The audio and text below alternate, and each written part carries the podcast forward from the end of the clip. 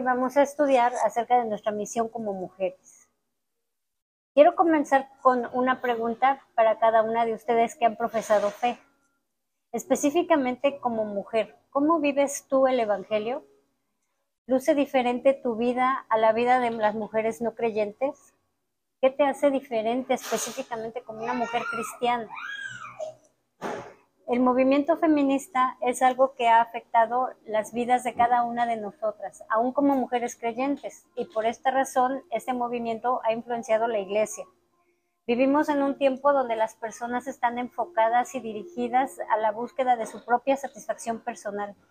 La vida y la cultura contemporánea han perdido el sentido de respeto por lo sagrado, el mundo te dice que no hay valor ni dignidad para una mujer en atender a su marido, cuidar a sus niños, lavar, planchar la ropa, limpiar la casa, hacer todo lo inherente con las tareas del hogar. Pero Dios nos dice en Tito 2.5 que las, que las mujeres maduras enseñan a las, a, las jóvenes a ser prudentes, casas, cuidado, castas, cuidadosas de su casa, buenas, sujetas a sus maridos, para que la palabra de Dios no sea blasfemada. El mundo te dice que el valor de una mujer está en cuidar, cuidar, su piel, su belleza, la juventud, y no importa si es a pesar de sus hijos, que la mujer necesita un espacio para ser bella, el tiempo necesario para hacer actividades que le permitan realizarse como persona. Pero Dios dice en 1 Samuel 16, 7, y Jehová respondió a Samuel, no mires a su parecer ni a lo grande de su estatura, porque yo lo desecho, porque Jehová no mira lo que mira el hombre, pues el hombre mira lo que está delante de sus ojos, pero Jehová mira el corazón. También Dios nos dice en su palabra, en Proverbios 31, 30, que engañosa es la gracia y vana la hermosura. La mujer que teme a Jehová, ésta será alabada.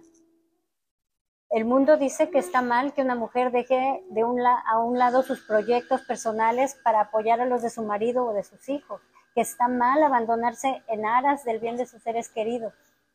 Pero el Señor mismo nos dio el proyecto principal, el cual hemos de cumplir, porque Él lo mandó así. En Génesis 2.18 nos dice, y dijo Jehová Dios, no es bueno que el hombre esté solo, le haré ayuda idónea para él. En Efesios 5:24 dice que como la iglesia está sujeta a Cristo, así también las casadas lo estén a sus maridos en todo. Y si nosotras, bueno, si una mujer en el mundo dice amar a su esposo y a sus hijos, pero no está dispuesta a dejar a un lado sus proyectos para apoyarlos, la, palabra de Dios dice en 1 Juan 3:18, hijitos míos, no amemos de palabra ni de lengua, sino de hecho y en verdad. Y el mismo Señor Jesús nos dio ejemplo. En Marcos 10:45 dice, porque el Hijo del Hombre no vino para ser servido, sino para servir y dar su vida en rescate por muchos. El mundo dice que la mujer se vista como quiera, de la manera que se sienta mejor con ella misma, dando lugar a que se vistan de maneras impropias, provocando incluso hombres creyentes a, pecar. Pero Dios dice en primera de Pedro 3, 4, 3, 3 y 4, vuestro atavío no sea el externo de peinados ostentosos, de adornos de oro o de vestidos lujosos, sino el interno, el del corazón, en el incorruptible ornato de un espíritu afable y apacible, que es de grande estima delante de Dios en Mateo 18, 6, hablando de, que a veces la forma de vestirse de, muchas mujeres provoca, provoca, provoca hombres. Dice que cualquiera, Mateo 18, 6 dice, y cualquiera que haga tropezar a alguno de estos pequeños que creen en mí, mejor le fuera que se colgase al cuello una piedra de molino, de asno, y se le hundiese en lo profundo del mar. En fin, la lista del mundo de conceptos acerca de la mujer, de su conducta y de su rol es, es muy grande. Y tristemente nosotros no, no, estamos exentas, aún como creyentes, hemos sido influenciadas por las ideologías de este mundo, porque en un mundo individualista y centrado en la persona, se hace muy fácil domesticar a Dios, trivializar y escapar de lo sagrado, ¿no? Decimos, bueno, no, no es tan así y empiezas a, a trivializar y, hemos sido influenciadas por esas ideologías. Pero Dios nos muestra su verdad absoluta y el mandato acerca de nuestro rol como mujeres, porque Él nos creó Así que cada mujer que dice haber creído tiene que preguntarse, ¿qué enseña la palabra de Dios acerca de cómo debo pensar, de cómo debo actuar, de cómo debo criar a mis niños, de cómo debo portarme en casa con mi marido, de cómo debo vestirme, qué debo leer, qué debo mirar, todo, todo, porque eso es actuar en temor del Señor en todo lo que haces. Así que debemos desaprender todo lo que hemos creído y aprender lo que Dios nos manda. ¿Y qué nos manda? Pues que vivamos en este mundo posmoderno dominadas por un pensamiento y conducta bíblica. Vayan a Romanos 12, 1, 2.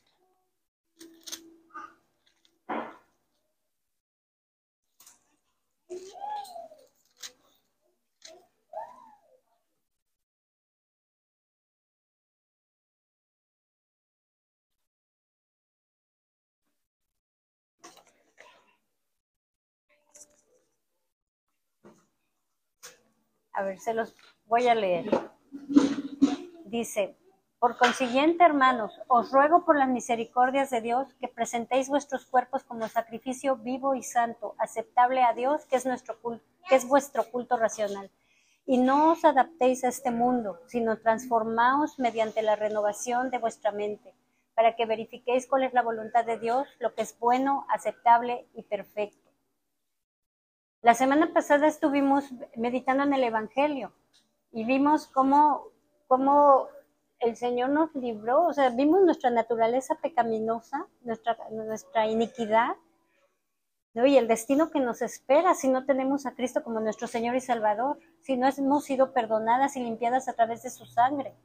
Qué terrible destino tendríamos. No sé si el Espíritu Santo las iluminó y se dieron cuenta de, de dónde nos sacó el Señor y de dónde nos salvó es algo bien grande y yo las animo a que sigan meditando en el Evangelio para cada vez que, que tú meditas en tu pecaminosidad, en tu condición delante de Dios, de un Dios santo y que Él de pura gracia te salvó y te sacó de ahí, es de verdad, cuando tú meditas y meditas en eso, y nunca vamos a poder comprender lo grandioso de la salvación, pero pero nuestra respuesta es como Pablo dice, ¿no? Os ruego por esas misericordias de Dios que presentemos nuestro cuerpo vivo y santo, aceptable a Dios, nuestro culto racional.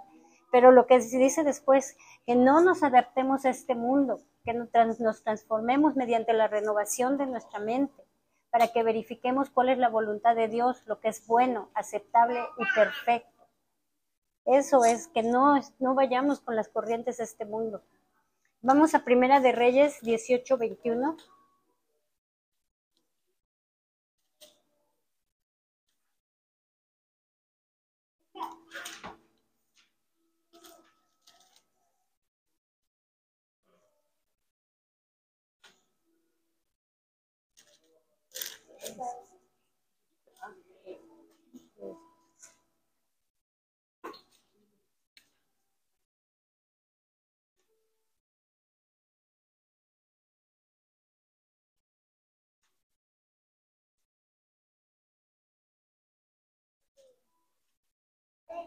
Aquí en Primera de Reyes, este 18-21 está Elías.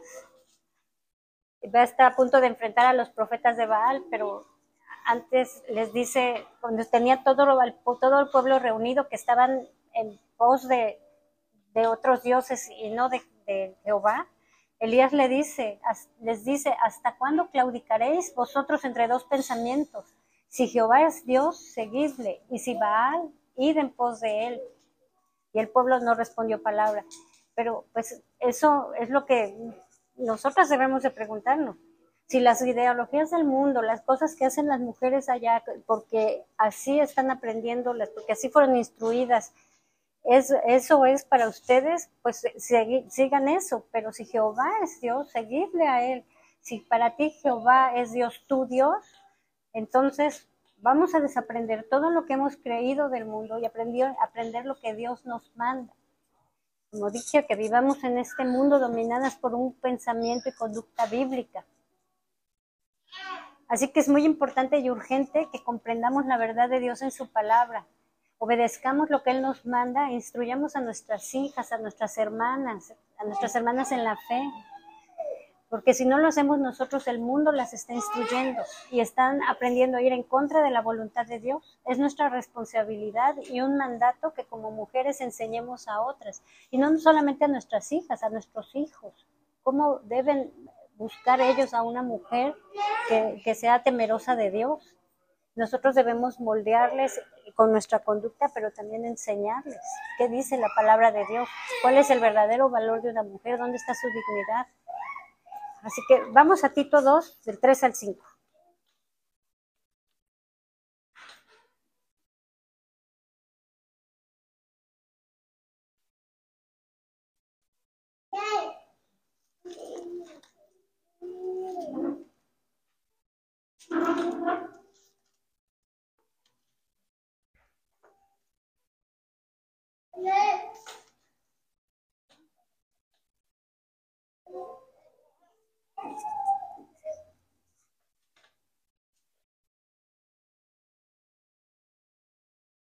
Se los leo, dice, las ancianas asimismo sean reverentes en su porte, no calumniadoras, no esclavas del vino, maestras del bien, que enseñen a las mujeres jóvenes a amar a sus maridos y a sus hijos, a ser prudentes, castas, cuidadosas de su casa, buenas, sujetas a sus maridos, para que la palabra de Dios no sea blasfemada.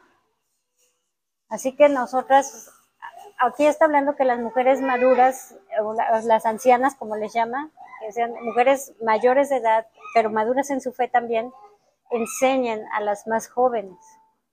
Entonces es importante que revisemos siempre, no, no es que llega una edad que dices, ah, yo ya a esta edad ya califico para enseñar, ya tengo tal edad, sino que es un camino para las más jóvenes, es un camino de obediencia, porque desde que eres cristiana tienes, debes obediencia al Señor.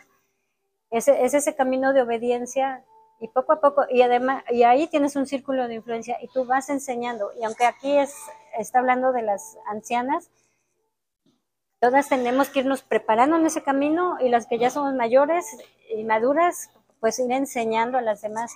Pero tenemos que examinar nuestra propia vida y arrepentirnos en donde no hemos sido obedientes al Señor, pedirle perdón y la gracia para que podamos obedecer lo que Él nos manda. Y entonces así poder cumplir el mandato de enseñarles a las más jóvenes. Y no, son, no teología, sino a vivir el Evangelio. Las más jóvenes deben ver en nosotras, en el día en día, cómo se vive el Evangelio, en tu familia, cómo vives el, Evangelio en la iglesia, cómo vives el Evangelio como cuerpo de Cristo. Entonces, es una gran responsabilidad que tenemos como mujeres todas. Estamos formando hijos, hombres y mujeres. Entonces, bueno, pero vamos a ver entonces cuál es la misión de la mujer. ¿Para qué nos creó el Señor? ¿Qué nos manda a hacer? Vamos a Génesis 2.18.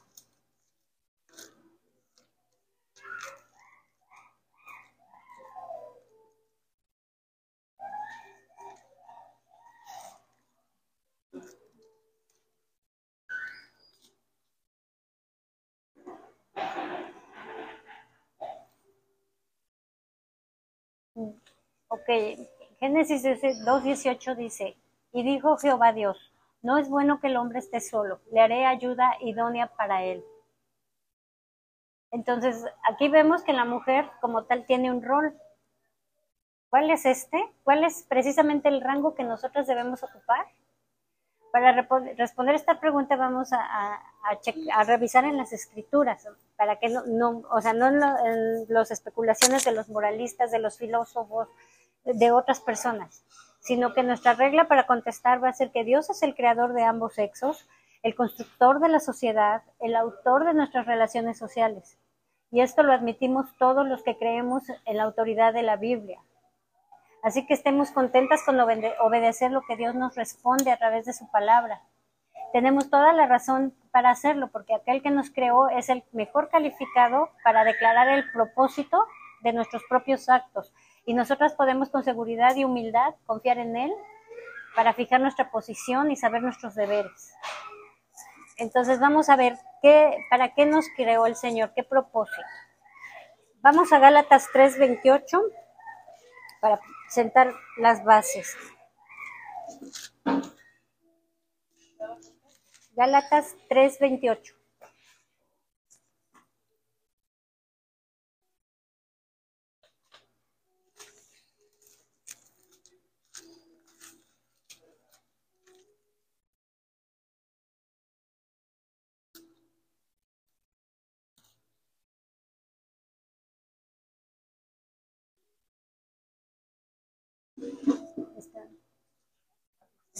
Poquito antes de Filipenses. Está antes, antes. Bueno, Gálatas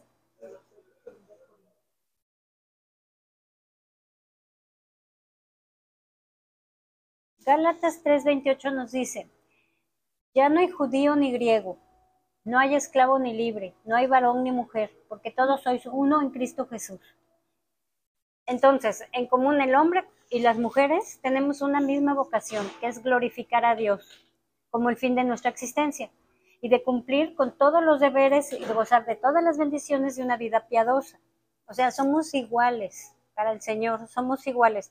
La mujer y el hombre somos criaturas pecadoras, racionales, inmortales, situadas bajo una economía de gracia y llamada por el arrepentimiento para con Dios a la fe en, nuestro Señor Jesucristo.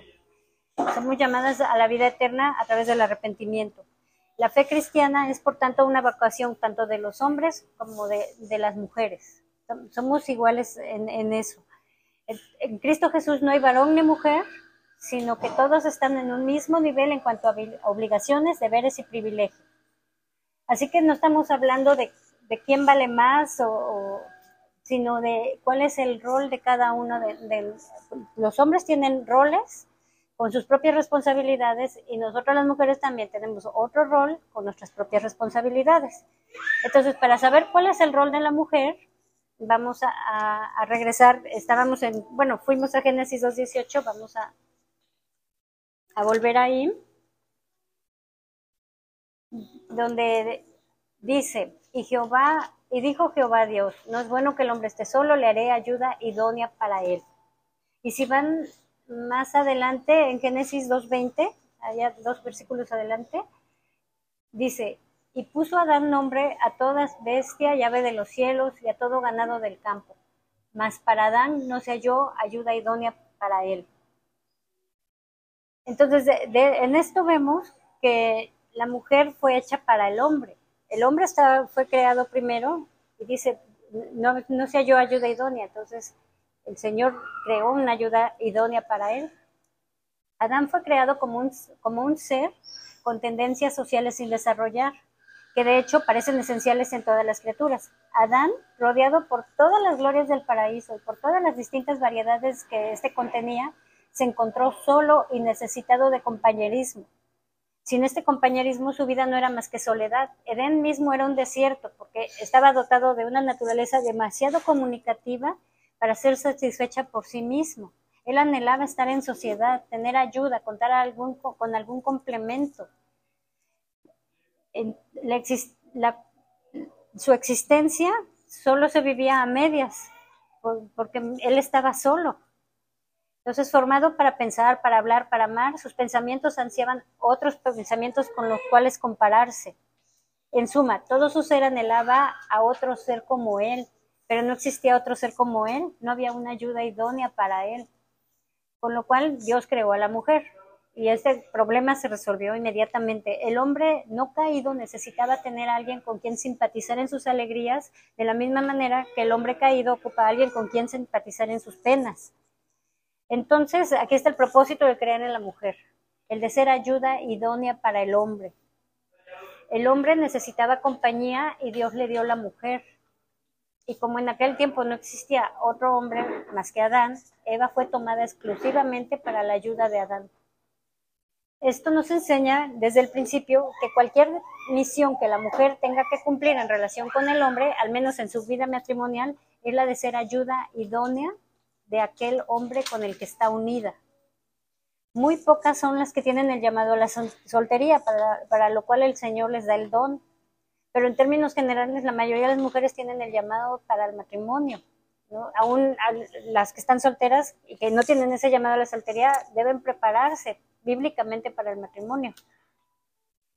Génesis 2.24, allá más adelantito, dice, por tanto, Dejará el hombre a su padre y a su madre y se unirá a su mujer y serán una sola carne. Desde el principio se declaró que todo otro vínculo, aunque no se rompería completamente, se sometería, se sometería a que el hombre sea, se una a su propia mujer y sean una sola carne. Esa es como la misión de la mujer. La misión de la mujer en el paraíso fue la de ser compañera y gozo del hombre. Y esa misión todavía hoy está en vigor. Su vocación no ha sido cambiada por la caída. Debido a, la caída, el hombre necesita todavía más urgente una compañera. A menudo se ha visto que ella, ella fue tomada de la costilla. Así que, como fue tomada del hombre, es igual en naturaleza, mientras que esa parte del cuerpo de donde ella fue sacada indica la posición que debe ocupar. No fue tomada de la cabeza para mostrar que no tenía que gobernar sobre él, ni tampoco de su pie para enseñarnos que no tenía que ser su esclava, ni de su mano para mostrar que no tenía que ser su instrumento, sino de su costado para mostrar que ella tenía que ser su compañera. La mujer fue creada con el propósito de ocupar una posición de subordinación y dependencia. Eso está claro en cada parte de la palabra de Dios. Así que esta es la verdadera posición de la mujer. Vamos a verlo en el Nuevo Testamento. Vamos a Efesios 5:24.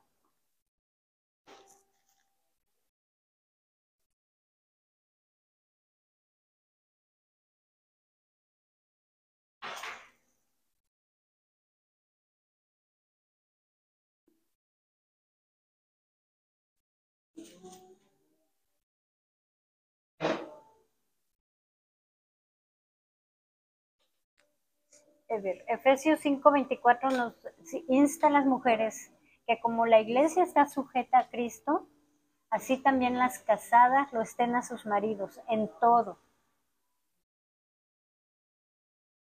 Eso fue Efesios 5:24 y si van a primera de Pedro 3, 1 y 2, ahí Pedro nos dice, Primera de Pedro 3, 1 y 2.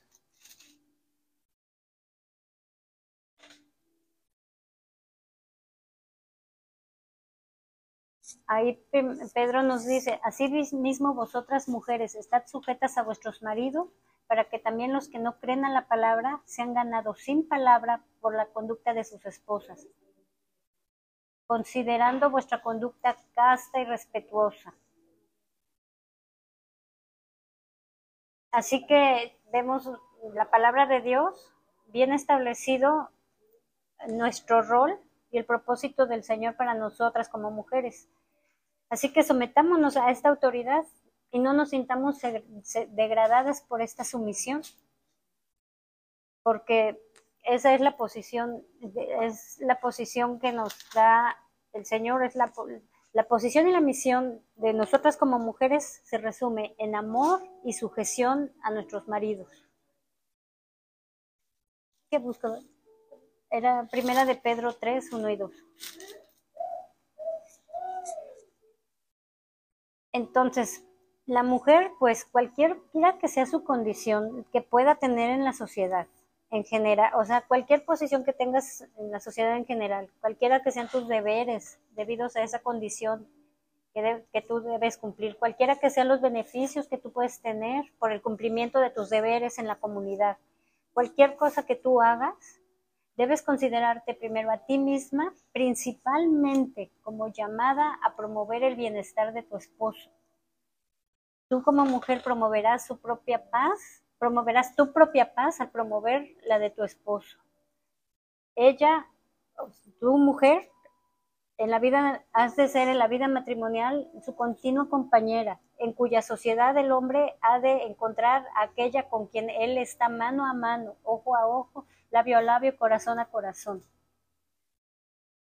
Sí, sí, pues esta es la misión de la mujer conforme a la voluntad de su todopoderoso Creador la de ser ayuda idónea de ese hombre con quien a quien ella se ha entregado como su compañera en su peregrinaje sobre la tierra.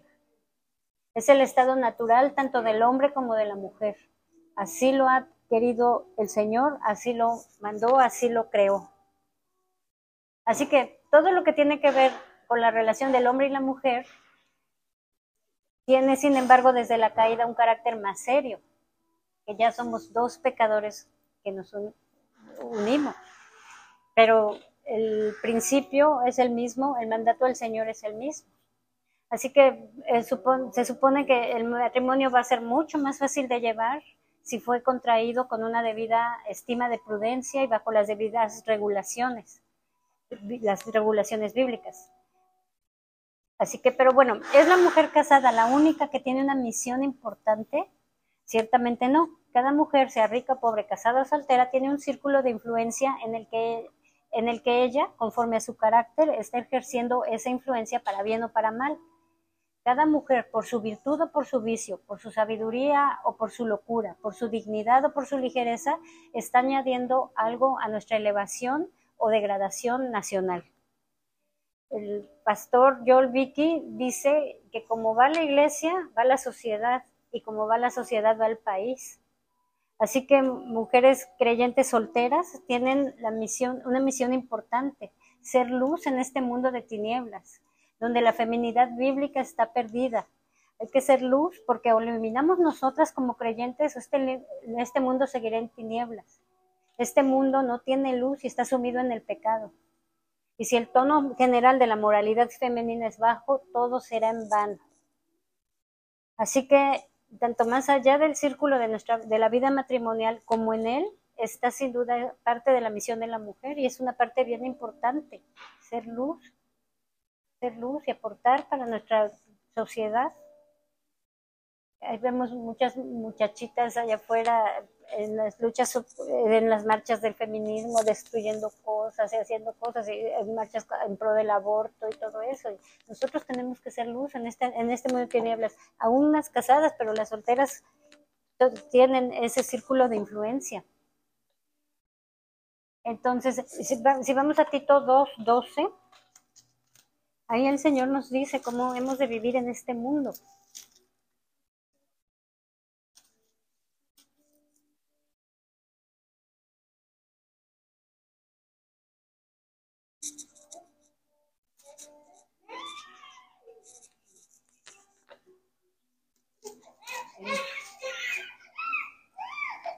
Dice, dice Tito 2.12, enseñándoos que negando la impiedad y los deseos mundanos, vivimos, vivamos en este mundo sobria, justa y piadosamente. Ahí está el Señor diciendo cómo hemos de vivir en este mundo. Así que si obedecemos, vamos a hacer luz para este, para este mundo. Así que bueno, pero regresando a la vida matrimonial de la mujer, si ella fue creada para el hombre y no solo para la raza humana, sino para un hombre, entonces la fácil y necesaria consecuencia es que el hogar es el escenario adecuado para la acción e influencia de la mujer.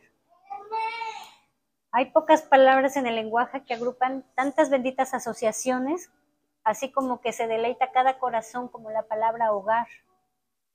El, lugar del amor, la cuna de la virtud, el jardín del gozo, el círculo de todas las tiernas relaciones, el lugar de los juegos de la niñez, la morada del hombre, el retiro de la vejez, donde la salud ama gozar de sus placeres, la prosperidad se deleita en sus lujos y la pobreza soporta sus rigores, donde la enfermedad puede mejor soportar sus dolores.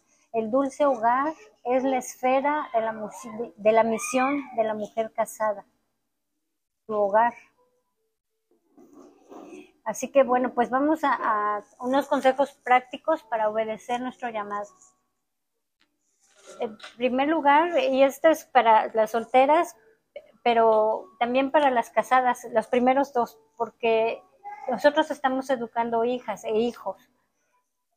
Así que el primer consejo es manténganse puros antes del matrimonio. Esto les va a ayudar a más adelante cumplir los deberes matrimoniales. El segundo consejo es elegir con cuidado a su cónyuge. Ahora que saben lo difícil que es el matrimonio piadoso, deben orar que el Señor les guíe a dar ese paso. No amen primero y consideren después. Más bien primero consideren y después amen. El alma de la otra persona que sea tu primer, principal preocupación antes que su apariencia o su dinero. La tercer consejo es resuelvan obedecer a Dios sin reservas. hasta no haber nacido de nuevo y haber sido santificados en su corazón, no pueden agradar a Dios ni ser de bendición total para su cónyuge. El cuarto consejo es obtengan y mantengan un afecto auténtico para con su cónyuge. El amor es una decisión.